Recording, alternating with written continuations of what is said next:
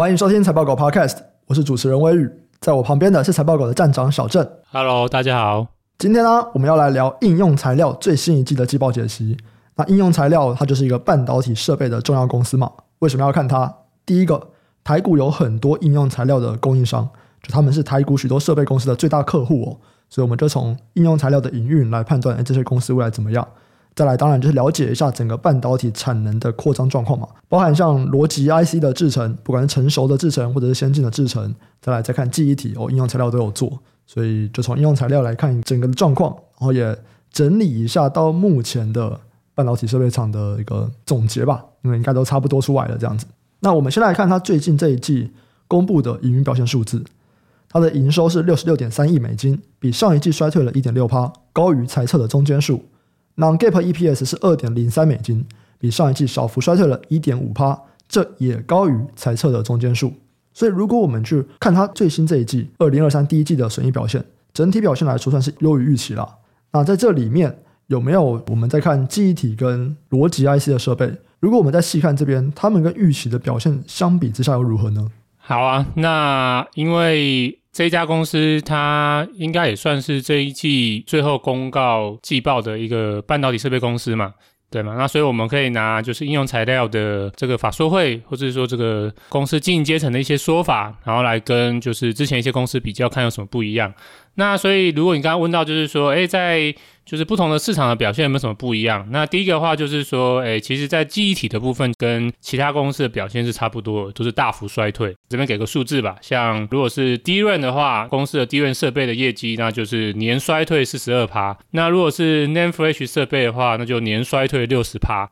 对，就是很大幅度的衰退。那其实跟同业表现是差不多的。可是那为什么上一季的业绩，为什么公司的表现能够超越财测呢？那反而是在另一块，就是这个逻辑代工设备吧，或是逻辑制成设备这边表现，我觉得应该是超乎预期。可是这个超乎预期，并不是在先进制成的部分，这个超乎预期主要是在成熟制成设备的部分。对，那这个观点其实跟像艾斯摩尔啊，或者是科林研发也都有提到一个类似的观点。那尤其是说应用材料这边的数据就更明显了，因为我们都知道成熟制程这边的话，那一个很大的需求是来自于中国嘛。对，那原本应用材料中国这边的设备收入是一直不断的萎缩，可是居然在上一季看到他们的这个营收居然止跌回升。对，大家想一下，就是说，其实从去年就是美国禁令发布之后，整个市场对于就是整个美国半导体设备的中国区的收入是比较悲观的，而且就是他们的营运也的确大受影响。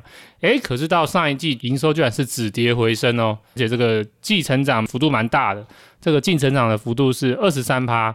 对，然后占公司的比重也从原本已经降到十七趴，诶，回光返照又弹回到二十二趴。等一下是回光返照吗？诶，对啊，反正那时候他原本最就是这个美国公司在中国的营运就越来越悲观嘛，尤其是美国设备啊。对啊，哎，那现在哇，讲不到这个先进制程这边卡了一条腿，哎，另外一条腿就是长大了，就成熟制程，所以居然带动应用材料这边中国营收回升的幅度蛮强的啦。嗯、对，那总而言之就是说，哎，现在就是机体设备很烂哦，这个跟同业一样，然后先进制程，然后也开始转为比较疲软，哎，这个跟同业一样，哎，可是成熟制程这边也跟同业一样，算是强于预期啊。那就带动了公司上一季的表现，最后就是优于猜测。嗯嗯，那如果我们就来看接下来，因为如果它很多东西都跟同业一样，那我也好奇在展望的部分，尤其在成熟制程这边优于公司原本的猜测嘛，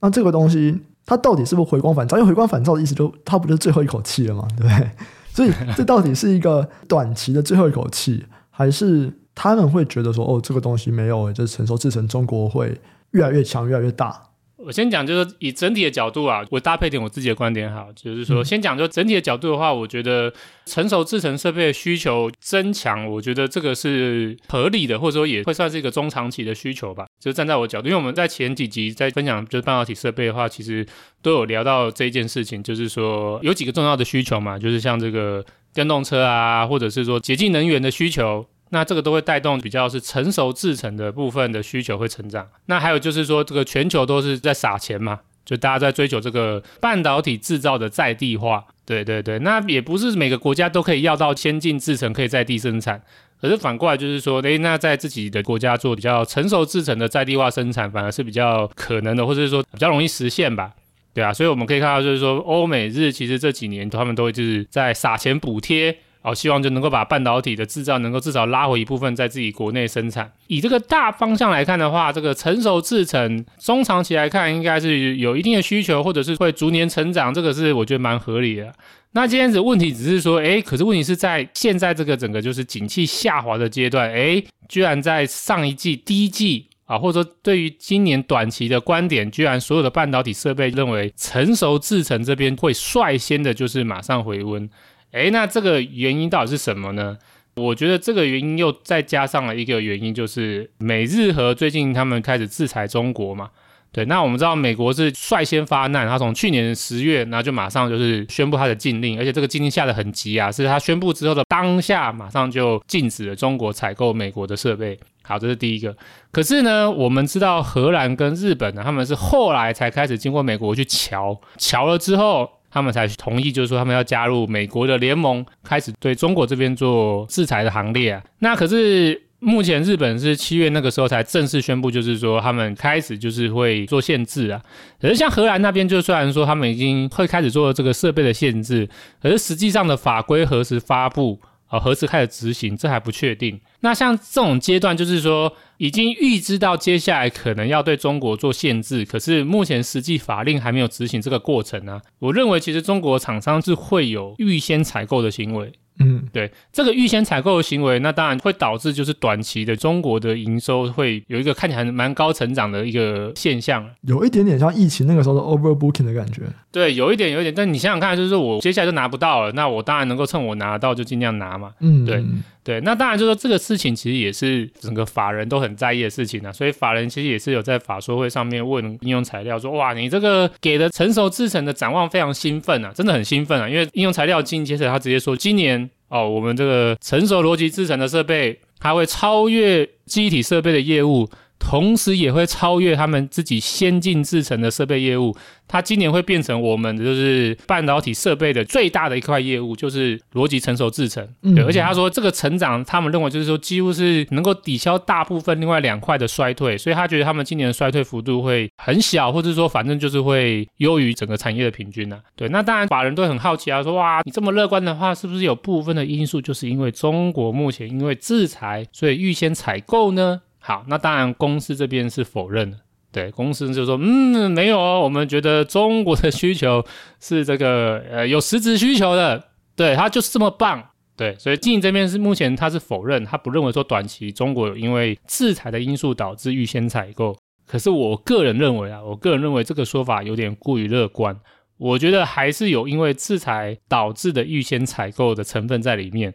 当然，我们也不能否认，就是说除了这个制裁的因素之外。还有另外几个原因，就刚才提到的，就是像这个电动车啊，或者是说像洁净能源，中国也是积极在发展嘛。那他们要发展这个产业，那当然他们需要比较是成熟制成的设备，对，所以也会有一部分原因在。可是我觉得短期这么兴奋啊，还是有一部分这个原因的啊。对对，不过也还有另外有趣的观点，就是说，虽然大家都在讨论中国中国嘛，可是应用材料有把一个观点抛出来，就是说。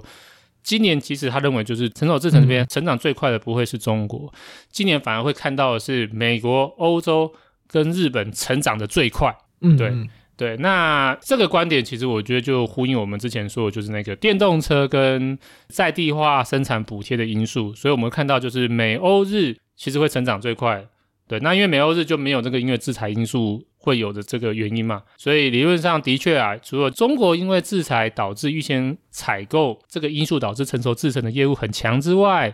那欧美日因为整体产业的需求而开始对成熟制成这边做拉货，我觉得也是存在的。哎，我蛮好奇，中国成熟制成占他们营收大概多少啊？呃，刚刚有提到啊，就是说它现在就是从十七趴回温到上一季就变二十二趴嘛。哇，这样子其实中国的这个东西，就是我预先采购，到底有没有把未来的需求也拿到现在来下单？其实对他们来说是影响很大的东西。对啊，对啊，对啊，就像我刚刚说的，就是说站在长期的角度，我认为公司说的是没错啊，就是说成熟制程其实有实质需求支撑，成熟制程不完全是因为短期因为制裁而就预先采购的因素，只是说来这么快这么凶猛。哦，就是从今年第一季开始就已经开始反映成熟制程的成长动能这么强劲。那我觉得会有一部分因素啊，我会建议大家可能就是要把上半年成长部分的幅度稍微打一点折扣。对，我觉得应该会是有，因为预先采购了。对，可是这个幅度到底是多少，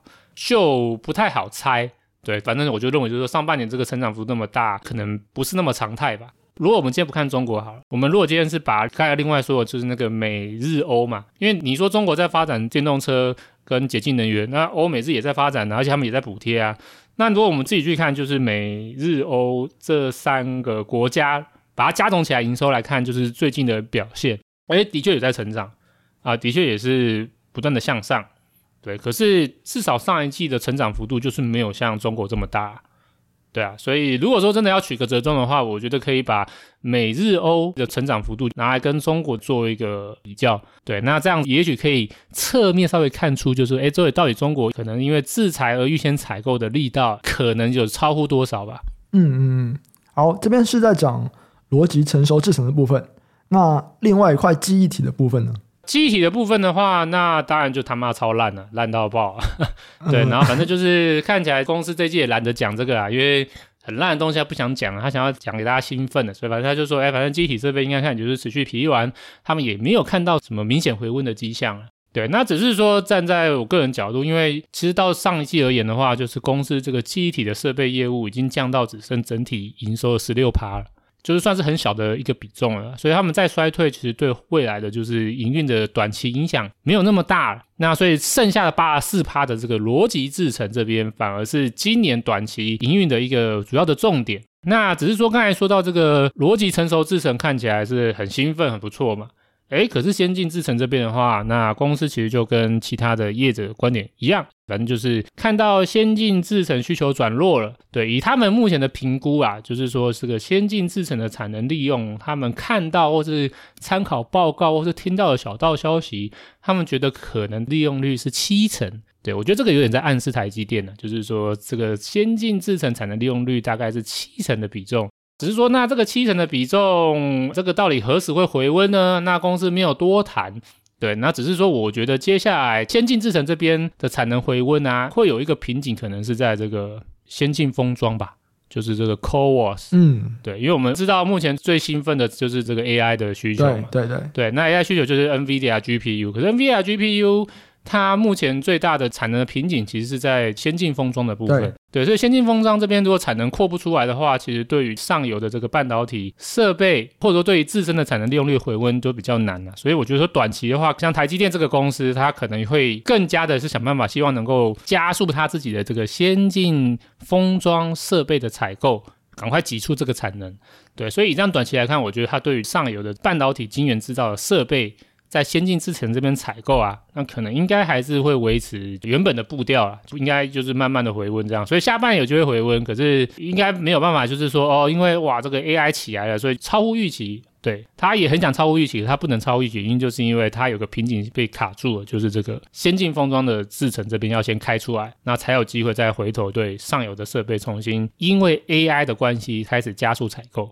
所以大概我认为就是说，下半年有机会慢慢转好，可是应该还没有办法就是大幅受惠 AI 的需求。嗯，那就我刚刚想到一个东西，封装的设备是什么？就是有蛮多的，譬如说像有这个湿制层，然后还有像切割啊，或者是说一些点胶，这些都有。对，那这些的话。如果说今天是应用材料的话，应用材料有说啊，他就说他也很看好先进封装，他自己也有部分的营收是来自于先进封装的设备，就是以公司的预估，大概占他们营收全年好像是十亿吧，我忘记，我记得是这个规模，差不多是十亿美元的规模。那这十亿美元规模，可是如果跟它整体营收，因为它整体营收已经是两百多亿美金了，两百三到两百五吧，两百三到两百五十亿美金的，其中十亿是先进封装，所以代表就是说，你这个先进封装大概占它的营收比重不到五趴吧。对对对，所以说这部分的确会因为 AI 的需求啊，就很兴奋，就大幅成长，没错。可是毕竟比重比较小，所以它挹注的幅度是有限的。对，那可是如果说今天不是讲应用材料啊，如果是讲一些台积电自己台湾的一些封装设备的供应链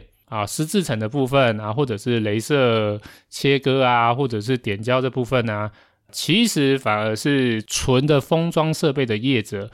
尤其是台积电供应链的了。可能最近感受到这个拉货的力道就真的会比较强，或者说真的是蛮强啊。大家其实我也不讲哪一家，反正大家就是自己上网查，就是这个台积电、先进封装概念股，好，大家就自己就可以看到有好几家。然后你去看大家每家的这个最近股价都是很疯狂的，对。只是说，如果我们回到今天聊的应用材料，它虽然也有算是部分受惠先进封装，可是毕竟占它的比重就是不到三趴，对。所以这个部分短期的话受惠是有限的。所以，基本上先进封装这边下半年，我觉得是会温和的回温啊。对，可是应该 AI 的这个短期的这个很兴奋的力道，在它这个地方可能会是明年才会是显著影响啊。短期今年下半年应该还是会卡在先进封装这边，它的主力设备出货或是拉货的力道就会比较弱一点。嗯嗯，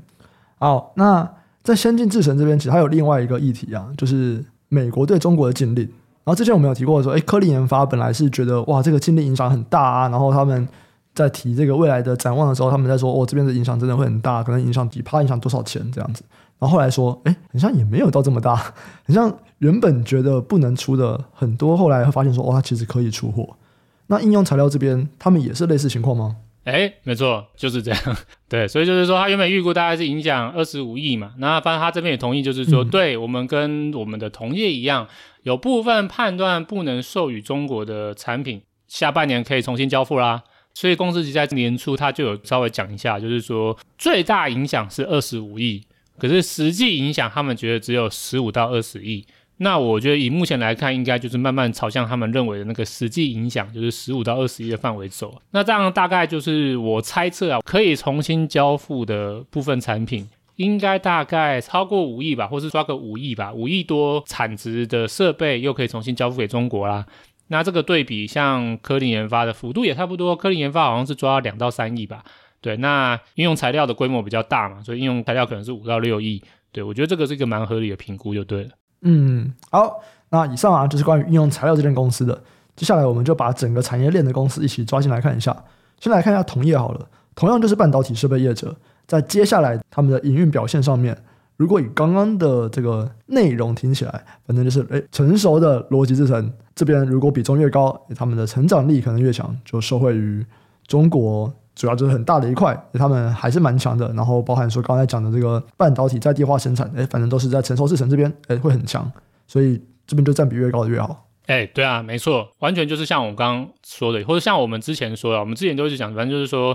逻辑设备业务比较高的，它今年就是衰退比较小嘛，或者社会成熟逻辑制成的需求就会受惠比较大嘛。那有谁是属于这种就是逻辑设备业务比重比较高的呢？那就是艾斯摩尔应用材料跟科磊，嗯，那如果之前是记忆体比重比较高的，那今年就很惨啊，嗯，那谁是属于就是记忆体比重比较高的？那就是科林研发，还有就是东京威力科创。那以目前来看，我们直接看下一季的财测啊，其实我觉得完全就符合这个观点。对，因为如果我们来看应用材料下一季的财测，它估计它的营收终于开始有比较明显受到景气的影响，开始有比较明显的衰退了。可是这个衰退幅度也是季衰退大概七点二趴，就是个位数的衰退啊！哇，这个相较于其他下游制造或者甚至是下游的 IC 设计，其实这个幅度算是蛮小的啊，我觉得啊，就七点二趴而已。对，那如果我们在比较同业，诶，我们刚才说到这个艾斯摩尔和科磊，他们跟应用材料是同一群的嘛？所以科磊也是预估它下一季也是衰退高个位数吧，我记得七点多趴。那艾斯摩尔我们之前聊就是说它估计下一季是持平嘛，所以其实就是说，哎，这个逻辑制成设备比重比较高的这几家公司，哎，其实他们在短期的衰退幅度都是有限的，呃，可能是个位数衰退或者是持平。可是如果我们来看另外两个记忆体比重比较高的科林研发，哇，它预估它下一季季衰退幅度就是高达两成。对，那东京威力科创它是没有给季的这个财测啊，可是它有给就是未来半年财测。对，这是日本公司比较特别，对，它没有给季的财测，它要给未来半年的财测。它给未来半年财测，它预估就是未来半年跟前个半年比的话，那这个衰退幅度就会高达二十三趴吧。对啊，所以就是说，如果今天是机体设备这一群的话。那他们都是预估他们自己的衰退比重会高达两成以上，对，所以这个就完全符合我们之前的预期。所以我想接下来可能到今年下半年应该都会看到类似的状况，就是属于逻辑设备比重比较高的这一群，艾斯摩尔应用材料科磊，他们受惠成熟制成的需求比预期的还强，那他们其实衰退幅度可能都会是有限的。对，那机体这边，那科力研发跟东京威力科创，那可能就会比较惨了，因为毕竟他们是记忆体设备比重比较高，所以他们就算是社会成熟制成啊，也没有办法就是很好的抵消掉他们自己记忆体庞大的营收的衰退。嗯嗯嗯，好，那讲完这个半导体设备的同业，再来看一下他们的供应商，那这边就是比较多的台股啊，就是不管是艾斯摩尔或者是应用材料的协力商，那台股其实蛮多的。那这一块的话，也听起来好像都还行啊。对啊，其实相对于同业来说都还行。对啊，其实都还行啊。其实我们如果看看台股这些公司近期的营收表现，的确有衰退嘛。而且衰退幅度至少没有像下游那么夸张啊。不像说 IC 设计，就是有一些公司从去年到现在还是维持在比较低谷嘛，或者衰退从去年到现在这样比较的衰退幅度是很大。可是其实我们来看台湾的半导体设备啊，尤其是这个应用材料的供应链或艾斯摩尔供应链啊。有衰退是没错，可是这个衰退幅度它就是还好，或者就是没有像下游这么夸张了。对，那这个我觉得就是也符合我们近期看到的现象，因为我们刚刚提到艾斯摩尔啊，或者应用材料，他们是属于逻辑制成比重比较高的，所以他们自然受惠成熟制成的需求，设备拉货的力道回温强于预期，就是比同业还要好。对，那自然呢，我觉得它的上游应该也是有类似的状况了。对啊，所以我目前觉得说，对，以这样来看的话，既然你下游因为这个成熟制程强于预期，那我觉得就是艾斯摩尔跟应用材料相关的台股供应链，我们应该也可以预期说，他们今年衰退的幅度应该会低于产业平均呐、啊，就是说应该是不至于会像科林研发或者是东京微科创这种哦两成以上的衰退，应该是不太会。我觉得可能甚至衰退幅度可能在十趴以内都有可能。那只是说我们这个是站在业绩的角度啊。对业绩的角度说，今年对没错会是个衰退的一年，可是衰退幅度有限或者是优于产业平均。可是如果今天是我们关注股价的话，诶，投资人就不要再看业绩了哈，因为业绩已经 算是落后指标，现在已经要看到下游了。通常就是整个半导体设备的业绩其实是跟着下游联动的。对，那我们要稍微注意一下最近下游哦，因为最近下游的话已经开始有一些筑底的现象，或者说已经开始回温了，就是这个记忆体模组啊，或者一些就是消费性的 IC 设计啊，或者是一些封装业者的业绩啊，其实都算是半导体设备的领先指标啊。其实过往来看的话，这几个族群的股价都是跟着联动的，对啊，所以我觉得就是说，诶，近期我们已经看到像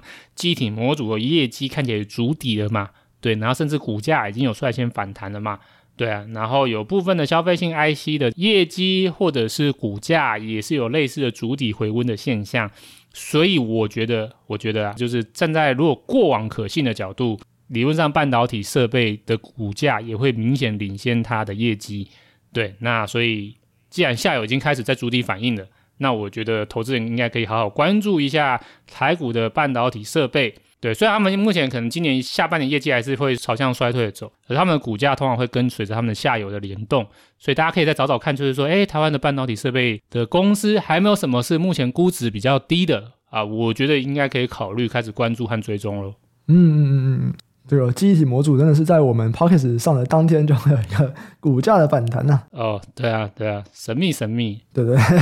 对，好，那。刚好提到这边的业绩其实会比下游在今年来讲讲的好，比下游就刚才讲的就是 IC 设计嘛，那甚至可能像晶圆代工这样。诶，那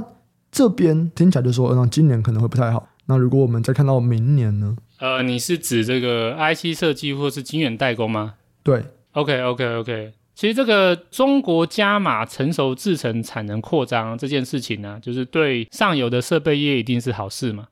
可是其实也会有一些投资人在问啊，就是说，诶，可是这样会不会其实反而是对下游啊，就是晶圆代工业者会带来就是比较中长期的负面影响嘛？因为想想看，就是说中国成熟制程产能扩张了，那其实台湾像联电啊，或者像世界先进啊，或者是力积电啊，这几家业者其实他们主要的业绩也都是琢磨在成熟制程嘛。那这样子，中国加码成熟制程产能扩张，或者是说全球。成熟制程产能都在加码扩张，那到底会不会对就是台湾的像联电啊、或力积电啊、世界先进啊这些以成熟制程为主晶圆代工业者带来比较长期的负面影响？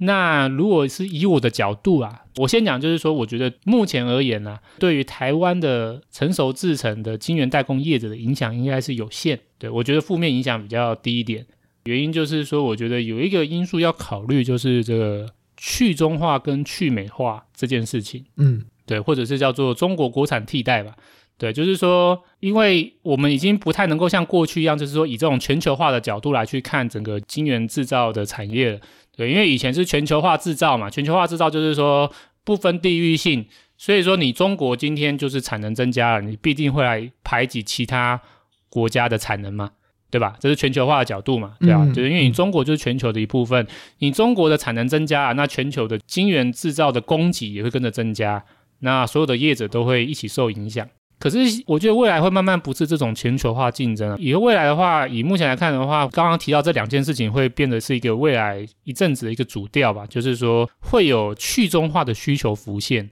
可是中国自己内部也会积极的要国产替代，对，就是说我不仰赖你外国啦，我要中国要自己生产。那所以这两个因素会互相的抵消。就是说，对于可能像台湾的业者，就是说，哎，我的确有部分业绩，可能我原本在中国有营收，可是因为中国自己国产替代，我的这部分的业绩就流失了。哎，可是我一方面又得到去中化的需求的挹注。好，就是说会有一些原本在中国业者这边代工的这个产品，他们因为去中化的考量，所以他们就不在中国生产了。他们决定就是把这个单转给台湾的业者。那所以我觉得，如果是站在晶圆代工的角度，我反而比较没那么担心中国的成熟制程产能增加。原因是因为这个去中化，还有就是中国替代这边会互相的抵消，而且。其实台湾的业者在中国的营收比重其实没有大家想象的高了。对，我讲几个数字，好像联电的话，我自己推估大概只有十多趴吧。对，然后我记得就是世界先进好像也差不多是十趴多。对，那利基店可能比较多啊，利基店我记得它的在中国的曝险的比重可能有接近十五趴吧。对，所以这个幅度我觉得并不算是非常巨大，就是一旦流失之后难以弥补啊。对，就是说他们可能这部分的营收，这十多趴的营收，真的会受到中国国产替代，慢慢的、慢慢的就是被中国本国的成熟制成产能给排挤或影响。可是去中化的转单，其实我觉得蛮有机会，就是来去抵消这些冲击的。所以第一个，如果是站在晶圆代工的中长期的角度的话，我觉得中国的成熟智能产能扩张可能没有大家想象中的冲击这么大。可是我觉得反而有另外一个族群就会冲击蛮大。我觉得反而是更下游的消费性 IC 设计这边，这边我觉得反而是真的要关注的，对，因为台湾其实有不少就是消费性的 IC 设计业者啊，他们是真的有非常高的比重，就是在中国市场，嗯，对，所以我觉得这个要特别关注啊，就是说也不是说所有的 IC 设计都会受影响，我自己这边的话会抓两个点来特别关注啊，就第一个你是属于中低阶的消费性 IC，就是你的产品的本身的进入门槛没有到很高。啊，这是第一种。那在第二个的话，它搭配条件就是说，你在中国的业务比重也很高。对，这两件事情加起来的话，我觉得在中长期的角度，被中国国产替代影响的几率就非常的大。那有什么族群，我觉得很有可能是这种呢？第一个的话，我觉得就是我们之前有常常在聊到的 MCU 嘛。对，台股其实目前业者其实有很大的营收比重，其实就是属于消费性的 MCU，而且也的确有非常大的比重。是来自于中国，对，像我记得不管是盛群或者是松汉吧，我记得好像都是不是超过五成啊？我记得反正有非常高幅度的比重，几乎是主要市场啊，就单一最大的就是营收来源就是在中国的市场。那这个 MCU 的进入门槛如何呢？我们其实在以前有一集就是专门在聊就是 MCU 产业的时候有稍微讲嘛，就是说 MCU 产业其实也可以分就是高阶跟中低阶，高阶的话是属于像车用。啊，或者是像这个工业用的 MCU，哇，这个因为有转移成本嘛，就是你要认证啊，或者是说你要一些各方面的这种少量多样，然后就是要强固性要求很高，各方面的，那它的进入门槛会是比较高。可是如果是像这种什么，就是一些消费电子啊，像什么家电啊，啊，或者是一些玩具啊，或者是说就是一些比较低阶的消费性产品，他们的这个 MCU 的门槛其实不高啊，而且他们耐用度也不用太追求，很多可能就是用这个三四年坏掉就坏掉，再换就好了，对。那所以这部分的 MCU 的族群啊，我觉得反而其实是真正受到长期中国成熟制程产能扩张这边，我觉得会是比较明显的风险啊。对，所以我觉得如果就是有在关注台股 NCU 族群的投资人啊，可能要关注一下他们中长期面对中国这边成熟制程不断的加速扩张带来的压力。那还有什么呢？另外一个我觉得就是 DDIC 吧，显示驱动 IC，我觉得中长期的负面影响可能要稍微注意。对，那一样我们也是要去看，就是说你是不是就是营收比重在中国是很高的，对，因为 DDIC 的话，有一些公司的业务比重不全然在中国了，对，可是有一些业者其实在中国的业务比重比较高，那自然可能受到的影响比较大。那再来就是说，其实中国我们都知道，它本身就最下游的面板，目前就全球第一嘛，对。对，而且就是说消费性的 DDIC 其实有很大是用在就是手机面板。那手机面板的话，那不用想，就中国自己本身有很大的这个手机品牌嘛，对吗？所以自己的中国手机品牌采用自己中国的就是面板，进而也想要尽量采用自己本国的 DDIC，这个是很符合逻辑的嘛，对啊。嗯、所以以目前这样来看的话，就是说，其实我觉得已经开始慢慢发酵了啦。对，我们先看就是中芯国际吧，中芯国际其实在第一季法说它给的第二季的财测是蛮蛮亮眼的嘛，或者说像就是要回温了啦。对，就觉得还不错。那这个回温的因素啊，他就有提到，就是说他们有看到部分就是消费性的 IC，像这个 DDIC 啊，或者是像这个 n o Flash 啊，或者是还有像这个嵌入式记忆体，反正就是说他们有看到这个需求回温啊，比预期的好。那有很多因素导致比预期的好，可是其中有一个他有特别提到，就是说他们看到就是有许多他们自己本国的新的业者。成功的打进下游，因此就是说带来新的订单。我觉得这个意思就是在讲，今天看到有部分的业者国产替代成功了，所以他们对中芯国际是一个新的业务或者新的客户，以前没有在这边下，可是因为他们国产替代成功了，那自然他们就带来一个新的订单。对，那我觉得这个是一个国产替代的一个迹象。对，我认为是个迹象。那另外可以再看到，就是像这个奇景，奇景的话是台湾业者嘛，只是它在美国上市。奇景是一个很大的驱动 IC 业者。它其实这一季的法说有一个观点，我觉得比较少人提到，可是我觉得这个讯息很有趣啊。他有提到就是说，他预计他原本第一季高成长的大尺寸驱动 IC 啊，原本在第一季就是大幅反弹嘛，可是第二季又下滑了。对，那为什么第二季又下滑呢？诶，他的说法很有趣哦。他的说法是说啊，哦，就是。他们这个大尺寸驱动 IC 比较高比重的客户是中国的客户，问题是最下游的一些终端装置，因为去中化的因素，所以他们对于就是下游的面板采购，他们从中国这边转单到台湾，嗯，从中国转单到台湾，那因此，因为他们主要客户是中国的面板业者，嗯，所以他们的订单就流失了。好，其实我觉得这个说法有点微妙了，对，就是说真的是这样吗？就是有点微妙了。会不会有另外一种可能？当然，这我自己乱扯啊，或者公司也不会承认啊。就是说，会不会有可能是中国的当地的驱动 IC 业者也开始慢慢的就是打入自己中国当地的面板的产业链，那进而会对上游其他原本 DDIC 的供应业者也产生一些负面影响？这个我觉得也是有可能的啊。总之，不知道原因是什么，可是可以很明显的就听到就是。奇景在说，就是说，因为它的大尺寸驱动 IC 有一个比较大的这个客户来源是中国的面板厂，那反正就是从第二季开始，可能跟他就不下单了，或者下单量就明显的减少了，嗯、那他就受冲击了。对，所以我觉得这几个因素都会让我觉得，其实驱动 IC 的就是中长期受到中国成熟制程的扩张的影响幅度，应该会是不小的。对，我觉得这个 MCU 有点像诶，就是 MCU 跟 DDIC 他们的终端产品很多是在中国制造。然后他们在想要做国产化的时候，就是往上游走了，这样子。对啊，没错啊，没错啊，嗯、对啊。所以以我的角度啊，就是说，与其讨论说晶圆代工会不会受影响，虽然说我觉得影响幅度很有限啊，我觉得搞不好会受惠，对，因为去中化的关系嘛。可是我觉得像有些消费性 IC 设计业者，像我们刚刚提到的 MCU 这些的，嗯，对啊，你这个营收比重在中国就已经超过五成、六成了，甚至到七成、八成了，你要怎么去中化？对啊，你这个去中化带来的完全比不掉你中国国产替代的负面影响，嗯，那反而是这个下游的消费性 IC 这边，呃，大家特别去关注。我刚刚就说两个点关注嘛，第一个它门槛高不高？当然是消费性 IC 的门槛通常比较没那么高了，对对，或是成熟制成的消费性 IC。对，那第二个话就是说，这个业者如果它有很大的营收比重都来自于中国，对对，那我觉得这种的话，那就是要特别小心了，要注意一下，注意一下。没错。好，那今天我们就和大家聊了，也是蛮多的观点嘛，我们整理了一些。半导体设备厂他们接下来的展望，不管记忆体或者是逻辑 IC，然后到后来我们还有在讨论到其他这种消费型 IC，然后牵扯到了比较多比较下游的，它的影响可能是什么？有任何的问题啊，都欢迎留言给我们询问，不管在 Podcast 或者是 YouTube 上面，我们每一集都会看。那今天节目就上到这边，我们下周再见，拜拜，拜拜。